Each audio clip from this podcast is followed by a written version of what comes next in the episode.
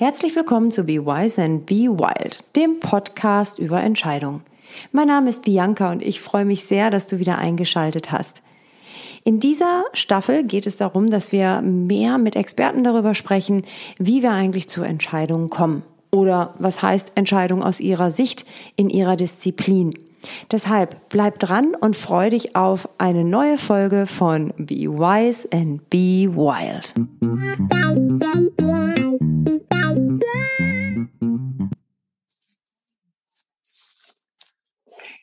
Herzlich willkommen zu Be Wise and Be Wild, dem Podcast über Entscheidungen. Ich habe heute einen ganz spannenden Gast, auch wieder aus einer besonderen Disziplin, die mir natürlich sehr am Herzen liegt. Und mein Gast ist auch ein ganz langjähriger Freund von mir. Ich glaube, einer der längsten, den ich habe. Aber Dirk, ich übergebe dir das Wort. Magst du dich uns kurz vorstellen? Ja, ich bin Dirk. Ich werde in 20 Tagen 47 Jahre alt und ein langjähriger Freund von Bianca. Und ich habe meinen Nachnamen nicht genannt. Muss man das hier? Darfst du gerne. Ja, ich bin Dirk Herrn, genau. Und ich wohne in unserer alten Heimatstadt, äh, wo du auch gewohnt hast, in Westerkappeln. Das ist im nördlichen Bereich mhm. von Deutschland und ähm, bin da selbstständig als Psychotherapeut niedergelassen ähm, in Deutschland nennt man das eine Kassenzulassung. Ich habe eine kleine oder Großfamilie, nennt man das schon, nämlich mit drei Kindern, drei Pflegekinder und eine liebherzliche und ganz liebe Frau Nina. Genau. Das ist mein Beruf jedenfalls, Psychotherapeut. Und ähm, ich bin aber auch Privatmensch und betreibe im Hobbybereich ganz viel Musik und mache ganz viel Sport. Ja, und ich bin reiselustig. Äh, mit drei Kindern ist es nicht ganz so einfach, aber ich bin neugierig und äh, für viele Dinge offen, aber habe auch vor einigen Dingen Angst, die ich jetzt nicht mehr machen werde. Dirk, ich weiß ja zufällig, also gerade auch die drei Pflegekinder, das ist eine Riesenentscheidung gewesen im Leben. Also auch gerade die Auswahl. Ähm, wie viele Kinder mag man denn bei sich haben? Ähm, wie viel, wie viel schafft man auch? Weil du hattest auch mal gesagt, es ist eine besondere Situation. Vielleicht magst du uns ganz kurz vielleicht zu der privaten Entscheidung was sagen, bevor wir zu dem beruflichen kommen. Ich kann mir vorstellen, dass es noch super spannend ist für den einen oder anderen. Mhm. Also wie kommt man, wie, wie entscheidet man sich dafür, auch Pflegekinder aufzunehmen oder wie, wie ist so ein Prozess vielleicht auch für dich gewesen oder für euch als Paar? Ja, ja, Pflegekinder aufzunehmen war ähm, eine Entscheidung, die eigentlich am Anfang meiner beruflichen Karriere irgendwie da war, weil ich da im Pflegekinderwesen gearbeitet habe als Psychologe. Und dann gab es irgendwann mal die Entscheidung, nachdem wir keine leiblichen Kinder kriegen konnten, ähm, da früher mit zu beginnen als geplant. Nämlich, dass wir dann dachten, wie, wie komplementieren wir unsere Familie und haben uns dann für Pflegekinder entschieden. Und ähm, der erste, der zu uns kam, war dann unser Junge im Alter von drei Jahren. Genau. Und somit haben wir damit begonnen, Pflegekinder aufzunehmen, um irgendwie aber auch ganz normal Familie zu leben zu können. Also die sind alle drei bei uns, weil ja, die in einer normalen Familie aufwachsen sollen. Ja, und die Entscheidung hat, glaube ich, unser Körper getroffen, weil wir einfach keine leiblichen Kinder kriegen konnten. Ja. Wie, ist, wie ist das mit so einer Entscheidung umzugehen, Dirk? Also ich meine, du hast jetzt auch einen guten fachlichen Hintergrund. Das heißt, ich nehme an, dass du da ähm, für, wahrscheinlich für dich und auch für deine Frau ähm, gute Unterstützung geben konntest. Aber wie stelle ich mir das so als Prozess vor, dass man da durchgeht? Oder was, was würdest du vielleicht Leuten raten, die in, in einer ähnlichen Situation sind? Also was hat euch geholfen, da zu einer Entscheidung zu kommen? Ja, die Entscheidung war halt Oh, das ist so vielfältig, weil man muss halt irgendwie als Pflegeeltern natürlich auch viel geben von sich. Man muss viel preisgeben. Wenn man in Deutschland muss man eine Pflegeelternschulung machen und dann muss man sich, wenn man sich für ein Pflegekind sozusagen quasi bewirbt, äh, sich auch ein bisschen profilieren in dem Sinne, dass man viel von sich preisgibt, äh, viel private Dinge preisgibt. Man muss einen langen Prozess durchlaufen ähm, das ist anders als irgendwie einfach ein leibliches Kind zu bekommen, weil man muss sich mit vielen Behörden auseinandersetzen, man muss viele Zeugnisse nachweisen und sich sozusagen quasi irgendwie tauglich prüfen lassen in jeder Hinsicht, körperlich, psychisch, äh, aber auch familiär. Äh, man muss andere Menschen in sein Umfeld mit hineinlassen, die man sonst vielleicht gar nicht treffen würde, wie so ein Pflegekinderwesen und Pädagogen und Jugendamt. Ähm, da muss man irgendwie für bereit sein und muss ähm, sehen, dass man auch ein bisschen mehr Zeit investieren muss, als irgendwie ja, ein Kind zu kriegen. Dann muss man da bereit sein, aber auch mit, ja, mit leiblichen Eltern zusammenzuarbeiten.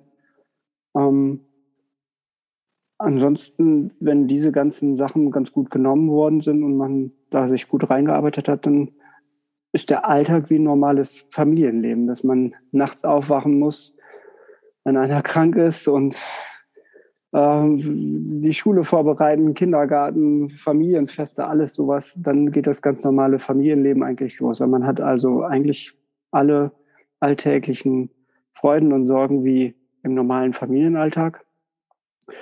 Bis auf halt diese ganzen behördlichen Dinge, die dann noch dazukommen. Das muss man wollen und können und sich auch gut abgrenzen können. Und in meinem Falle eine ganz tolle Frau an seiner Seite zu haben, die das, wo wir wirklich gut als Team zusammenarbeiten.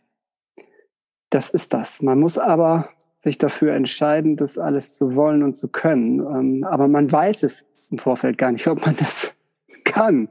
Und das ist so ein bisschen der Prozess, dass man neugierig und äh, aber auch belastbar sein muss vielleicht, um ähm, ja das alles hinzukriegen.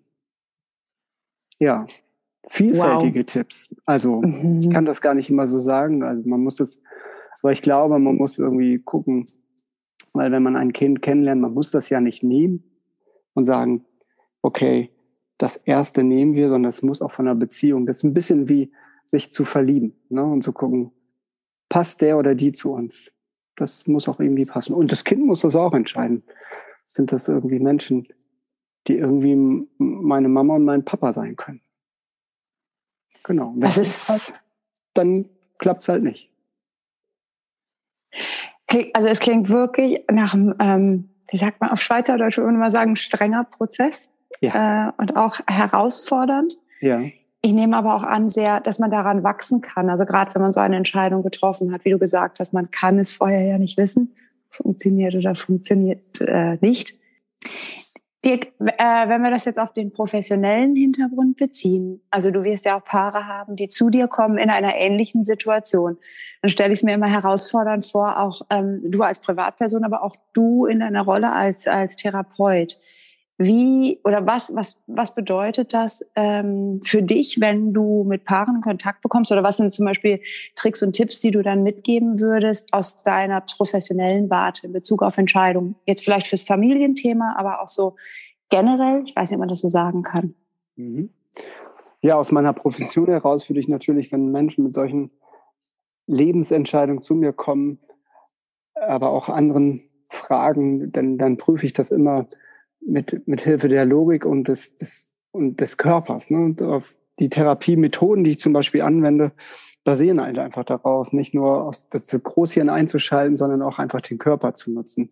Und dann würde ich halt immer so gucken lassen, äh, welche Grundbedürfnisse werden auch erfüllt oder vielleicht auch gestört. Zum Beispiel wie ja, Nähe und Bindung, Beziehung, ähm, Selbstwert, Autonomie, bin ich noch autonom genug, wenn ich zum Beispiel ein Kind mit aufnehme oder andere Dinge mache, dass ich ähm, auch noch genug Freiheit für mich selber habe, ähm, dass es meinem Selbstwert entspricht. Kann ich das, ähm, meine Selbstbestimmtheit nachzukommen? Also kriege ich das überhaupt ähm, hin? Kann ich die, das überhaupt bewältigen, diese, diese, diese Anstrengung oder diese neue Aufgabe? Und das ist immer sehr, sehr vielfältig. Und dann würde ich auch immer raten, auf den Körper zu achten. Ist es ein gutes Bauchgefühl? Ist es eine Enge in der Brust oder fühlt sich das erleichternd an oder was auch immer? Unsere deutsche Sprache ist ja völlig verkörperlicht und wenn man das überhört man ja manchmal, aber das würde ich immer mit einbauen, ähm, da auch Entscheidungen zu treffen,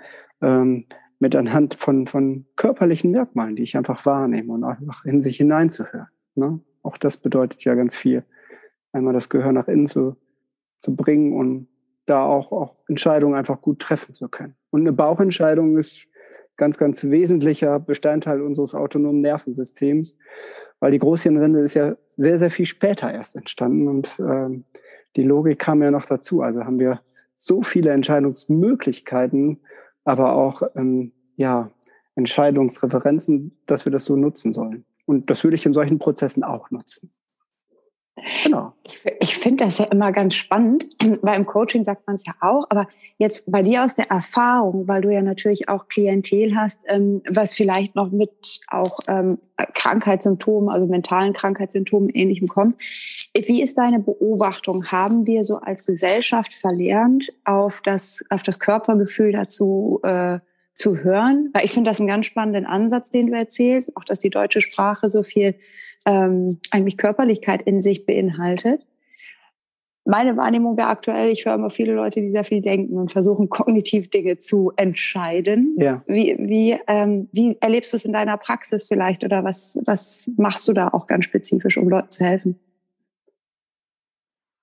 Ich vermute, dass viele, sagen wir mal, nicht das verlernt haben, sondern da eher untrainiert sind, auf den Körper zu achten. Deshalb sind viele verwundert, wenn die in die Psychotherapie kommen und ich von Anfang an nur immer den Körper mit anspreche und wie ähm, ich da auch hinführe, darauf mehr zu achten. Es gibt viele, die sehr, sehr, naja, kognitiv und, und logisch unterwegs sind und für die ist das sehr, sehr verwirrend. Es gibt vielleicht auch einige, die kommen dann auch gar nicht wieder, weil die dann denken, naja, ich, das ist doch aber hier kognitive Verhaltenstherapie und äh, ich, wir müssen das doch irgendwie logisch durchdenken. Für die habe ich auch eine Flipchart ne, und arbeite auch ganz viel mit Listen auch und ähm, aber komme dann immer auch über den Weg auch auf den Körper zurück. So in, zum Beispiel in der klinischen Hypnose, dass man das einfach so, so nutzen kann und einfach wieder das mehr lernen, das wahrzunehmen. Auch Ängste wahrzunehmen, die, die uns angeboren sind, die wir nicht wegtrainieren können. Und das muss nicht immer alles weg, sondern die dürfen wir auch mal irgendwie wahrnehmen und neu bewerten und Techniken lernen, den Körper besser regulieren zu können. Außer, dass ich mir irgendwie ein Medikament hineinwerfen kann. Das kann in vielen Fällen einfach total helfen. Medikation, einfach unterstützend sein. Da bin ich auch kein Gegner von, sondern ähm, finde das eine hilfreiche Unterstützung, um Prozesse erstmal überhaupt zu ermöglichen. Aber ich mag das mit dem Körper zu arbeiten und das auch immer wieder darauf zu lenken, was spüren Sie jetzt? Wie ist da deine Erfahrung? Wie, wie gut, also ist jetzt auch wahrscheinlich eher eine blöde Frage, aber prozentual, wenn wir 100 Prozent deines Klientels nehmen, was denkst du, wie viel Prozent spüren sich wirklich gut oder können dir auch gut eine Antwort darauf geben? Ich denke mal so die Hälfte. Ja. Jetzt habe ich gesagt, jetzt denke ich mal, aber ich, ich empfinde mal oder habe ein Gespür dafür, dass, glaube ich, 50 Prozent oder die Hälfte so sein können. Ja. Und 50 Prozent müssen es wirklich trainieren. Und für den 50 Prozent muss man es auch wirklich ähm, wieder nochmal ein bisschen aktivieren. Weil ich glaube, dass wir alle so auf die Welt gekommen sind, ähm, unseren Körper wahrzunehmen, weil das ist das Erste, was wir haben. Wir haben keine Sprache zur Verfügung, sondern wir kommen mit dem ersten Schrei auf die Welt und der ist gleich sehr verkörperlich. Nämlich wir haben Hunger, ein Bedürfnis nach Nähe und Bindung.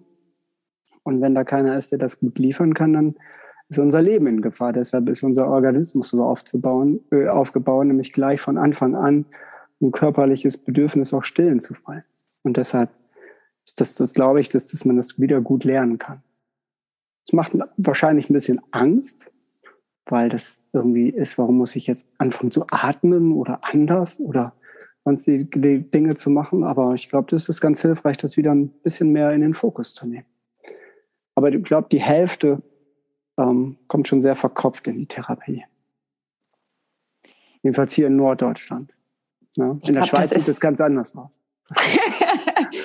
wäre ich mir jetzt nicht ganz so sicher, aber das wäre noch eine interessante Frage, vielleicht auch ans Publikum, alle, die uns zuhören, ähm, was, was, das eigene Gefühl gerade hergibt, vielleicht jetzt gerade auch beim Zuhören. Mhm. Was sagt der Bauch? Reagiere ja. ich mit so einem, aha, das ist also so ein Wald- und Wiesendoktor? genau, Schultern, Schultern zucken ne? und bin ich irgendwo angespannt im Rücken oder mhm. was auch immer Bereich. Mhm. Ne? Mhm. Dirk, jetzt, wenn du, wenn du mit ähm, Klienten oder vielleicht, nee, ich sag extra Klienten, also wenn du mit Klienten über also mit Entscheidungsthemen arbeitest, wie erklärst du aus der Psychotherapie eine Entscheidung? Entscheidung bedeutet auf jeden Fall erstmal Verantwortung, dass man sie erstmal gut vor, vorplant auch. Da kommt so ein bisschen ja auch das, was, was wir als Menschen einfach können mit unserer Großhirnrinde, nämlich in die Handlung und Planung gehen, aber auch uns Dinge vorstellen. Was hat das auch für Konsequenzen? Ne? Also wenn ich im Erwachsenenbereich ähm, eine Entscheidung treffe, muss ich mir bewusst sein, welche Verantwortung dahinter steckt und welche Bedürfnisse entweder dadurch gestillt oder auch wegfallen. Ne? Das würde ich immer so sehen. Und ähm, bedürft, also Entscheidungen würde ich dann auch fällen wollen lassen, wenn alle oder die meisten Ampeln aller Teile auf grün stehen ne? und nichts äh, vorschnell zu entscheiden. Aber auch gibt es manchmal spontane Sachen, die man dann aus dem Bauch entscheidet, die auch gut sein können und vielleicht auch neue Sachen sich ergeben, mit denen man vorher nicht gerechnet hat. Auch da muss man natürlich auch der Spontanität auch manchmal das Wort geben, um eine Entscheidung zu treffen. Aber dann auch muss man die Verantwortung auch übernehmen und alle Konsequenzen, die dann kommen, auch tragen. Manchmal ist genau das ja das, was uns so abschreckt, eine Entscheidung aktiv zu fällen, oder? Ja, genau. Da sind wir natürlich in der Bewältigung, nämlich der Vermeidung. Und die Vermeidung ist eine ganz typische äh, Bewältigungsstrategie, nämlich das, was uns äh, ja neurobiologisch äh, mit eingepflanzt ist, nämlich Angst zu reduzieren. Ne? Und deshalb vermeiden wir so viel, weil wir nicht wissen, klappt das, was ich mache. Und dann kann ich besser vermeiden und das reduziert sofort die Angst. Das ist eine super Technik, aber hilft vielen Menschen nicht, immer in der Vermeidung zu bleiben. Jedenfalls vermeidet man oder man entscheidet sich für die Vermeidung. Mhm. Das muss einem auch dann bewusst sein. Das ist auch eine Entscheidung. Ja, man kann quasi, das habe ich auch mal gelernt, man kann quasi nicht nicht entscheiden. Also egal wie. Genau. Es wird immer irgendeine, es wird immer irgendwas, das Leben geht ja weiter oder auch nicht. Äh, und das, das trifft man durch Entscheidung.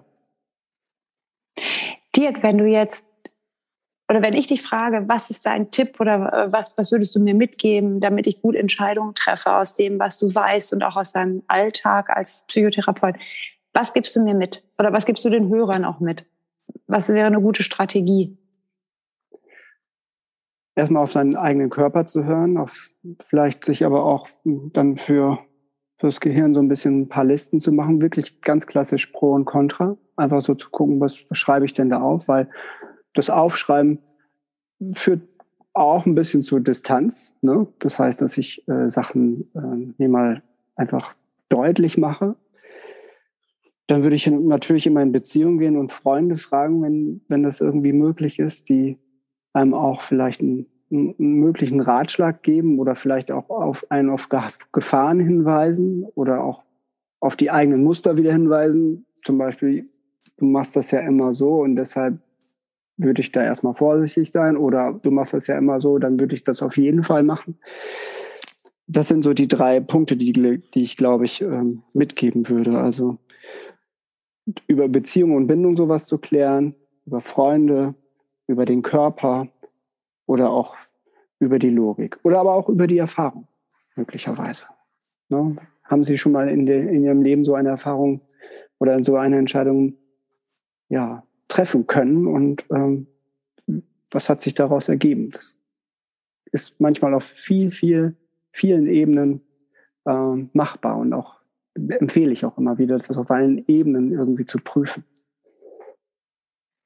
Was natürlich noch spannend ist, ne? weil ich habe manchmal den Eindruck, auch für mich selber, ich vergesse dann, dass ich so eine Entscheidung schon mal getroffen habe. Ja. auch im fortgeschrittenen Alter oder der mhm. Lebensbiografie dann entsprechend. Ähm, aber das stimmt natürlich. Ne? Vielleicht gibt es da ja dann etwas, was man aus der Erinnerung holt. Wie komme ich denn dahin, wenn ich das Gefühl habe, ich habe es vergessen? Wie ich da hinkomme?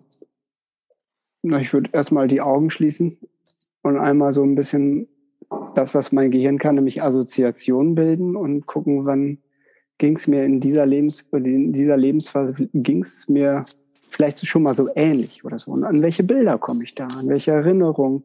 Kommt da irgendwas von, von früher wieder? Ähm, ich hatte gerade eine ganz spannende Fortbildung und ähm, da sind wir an eine Erinnerung gekommen, an die ich schon ganz lange nicht mehr gedacht habe. Nämlich als ich beim Glockenspiel saß und so ein silbernes Mikro gesehen habe und das unheimliche Bedürfnis hatte, da reinzusingen. Und das war für mich ähm, nochmal eine Erkenntnis, die ich gestern gemacht habe, sein Gehirn einfach so zu nutzen und, und Assoziation und Empfindung wieder wachzurufen. Manchmal braucht das ein bisschen Zeit. Ne? Das kann man nicht in zwei Minuten vielleicht immer machen, aber vielleicht geht es auch ganz schnell. Also es gibt da kein Für und Wider und auch kein Muss. Ich glaube, das Muss ist wahrscheinlich auch ein wichtiger Punkt. Ne? Manchmal hat man ja vielleicht das Gefühl, man muss etwas entscheiden. Ja, das ist ja auch manchmal sehr verantwortlich. Also es gibt ja Dinge, die man auch irgendwann entscheiden muss. Ich bin eher einer von den spontanen und neugierigen Vertretern, dass ich schnell Entscheidungen treffe oder mich schnell entscheiden kann. Ähm, aber ich kenne auch ganz gut Vermeidung. Also ich mhm. kenne beide Sachen ganz gut. Aber ich fühle mich, glaube ich, eher, eher, dass ich mich schnell entscheiden kann. Manchmal auch zu spontan. Führt dann auch wieder zu Folgekosten. Ne? Aber gut, die trage ich dann auch. Jetzt habe ich abschließend noch ähm, zu diesem spannenden Gespräch eine Frage, weil du hattest es am Anfang verraten. Du bist ja eigentlich im zweiten Beruf Musiker und auch Produzent. ja, genau. Okay? Ähm, Meine Berufung. Richtig, deine Berufung. Jetzt diese, diese Mischung von ähm, der Psychologie und was du eben gesagt hast, nimmst du Teile für Entscheidungen, auch gerade für Musikstücke oder was du produzierst oder wie du ähm, an Musik rangehst? Da muss man ja auch viele Entscheidungen treffen. Wie viel mhm. von deinem beruflichen, also deiner Profession nimmst du mit in deine Berufung und wie stelle ich mir das vor? Ich glaube, in der Musik bin ich halt äh, in der luxuriösen Verfassung, nämlich einfach mehr nach meinem Gefühl zu gehen. Also ich mache immer das, was mir gut tut und was sich gut anhört und das muss auch nicht jedem gefallen. Und da bin ich wirklich weg von, von diesen Entscheidungen. Für mich muss es immer sein, dass es für mich perfekt ist. Also da, da, da nehme ich so aus der aus meiner beruflichen Sicht einfach das mit, dass ich das irgendwie fühlen muss, was ich da mache. Und dass ich das aber auch nur so kann, wie ich es kann, weil ich habe es nicht gelernt professionell. Ne? Ich bin, bin kein ausgebildeter Tonmeister und Tontechniker. Ähm, ich mache das nur in, naja, Eigenstudium und das, was ich mir aneignen kann und probiere einfach viel aus. Da ist viel, was ich auch in meiner beruflichen ähm, Weise mache. Ich bin da sehr neugierig und, und ich probiere Dinge einfach aus und gucke, ob die funktionieren oder nicht. Das nutze ich aber auch wiederum im Beruf. Und deshalb ist da wahrscheinlich die größte Überlappung, dass ich da neugierig bin und Dinge ausprobieren will. Aber und dann auch stolz sind, wenn es gut funktioniert. Also auch darauf, das habe ich auch im Beruf. Ne? Wenn ich bin auch ganz froh, wenn Therapien ganz gut funktionieren irgendwie und ich froh bin, dass die Leute profitieren und nicht nur sagen, da gehe ich nie wieder hin. Ja. Mhm. Hast du das Gefühl, es gibt Persönlichkeitstypen, auch gerade bei Entscheidungen? Also, dass es unterschiedlich, dass wir da unterschiedlich äh, basieren irgendwie? So wie du gesagt hast, jemand, der neugierig ist, hat vielleicht eine höhere, ähm, bei Entscheidungen eine höhere Risikoaffinität und sagt, das ist okay, ich bin da neugierig und ich lerne aus allem was? Oder gibt es auch, wie du eben, also am Anfang auch mal gesagt hast, eher so ein bisschen Vermeidungsstrategien und äh, von der Persönlichkeit eher jemand, der sehr vorsichtig an Dinge rangeht? Ja, die gibt es auf jeden Fall, dass sich das unterscheidet, dass man da Muster und Schematas ähm, kennenlernt, die einfach ähm, eher die mutigeren ähm, Menschen ausmachen und eher die Vermeider und die Vorsichtigen. Das kann man mit Sicherheit sehen. Neugierig sind vielleicht alle irgendwie ein Stück weit, weil uns das auch irgendwie angeboren ist, aber ich glaube, da kann man die mutigeren oder die ri risikoreicheren Menschen mit Sicherheit unterscheiden von den eher ängstlicheren oder vernünftigen oder vermeide, Vermeidungsmenschen. Also das sind mit Sicherheit Typen, die man so sicher so in, in Kategorien auch ähm, ja, hineinpressen kann oder eingliedern kann. Da gehe ich ganz fest von aus. Kann man Verhalten umlernen? Ja, kann man. Sonst wäre mein Beruf völlig überflüssig. das kann man verlernen. Unser, unser Gehirn ist ja völlig plastisch und wir können bis zu unserem letzten Atemzug Dinge lernen. Und ähm, wenn wir uns dem stellen, können wir das auch fair lernen oder umlernen oder neu lernen oder auch akzeptieren lernen, dass ich so bin. Das geht ja auch. Ne? Und dann habe ich vielleicht nicht mehr so ein großes Problem, wenn ich Dinge mehr akzeptiere. Vielleicht wie eine chronische Erkrankung oder dass ich einfach vorsichtiger bin und das so weiß von mir und da einen besseren Umgang mitfinden kann. Also ich muss nicht ja mein ganzes Verhalten verändern und wir sind alle gleich, sondern es gibt auch vielleicht vieles über die Akzeptanz. Und dadurch eine höhere Zufriedenheit bekommen. Finde ich auch immer gut. Wenn Menschen so erkannt haben, ja, das ist halt ein Teil von mir und so bin ich halt, dann ist das ja auch ein guter Weg. Und das schafft auch eine hohe Zufriedenheit. Finde ich ein ganz schönes Abschlusswort, wenn ich das so sagen darf. Aber okay. eine kleine gemeine Frage. Ich hatte dich ja schon was vorbereitet. Mhm. Ähm, was muss ich tun? Was muss ich tun? Ich muss Nichts nicht vortanzen, ne? Nein. Nee, wir sehen dich auch nicht. nee, meine, meine bescheidene Frage wäre, Dirk, wenn wir uns vorstellen, das ist ja immer diese Coaching-Frage oder mhm. vielleicht auch in der Psychotherapie, das weiß ich nicht. Ähm, am Ende deines Lebens. Wir versammeln uns, um dich, äh, um dir Abschied zu, Abschiedsgeleit zu geben. Ähm, über was würde man sprechen, wenn man dich gekannt hat? Oder was ist etwas, was dich so besonders ausmacht im, im Leben? Was sind so, wofür wirst du erinnert?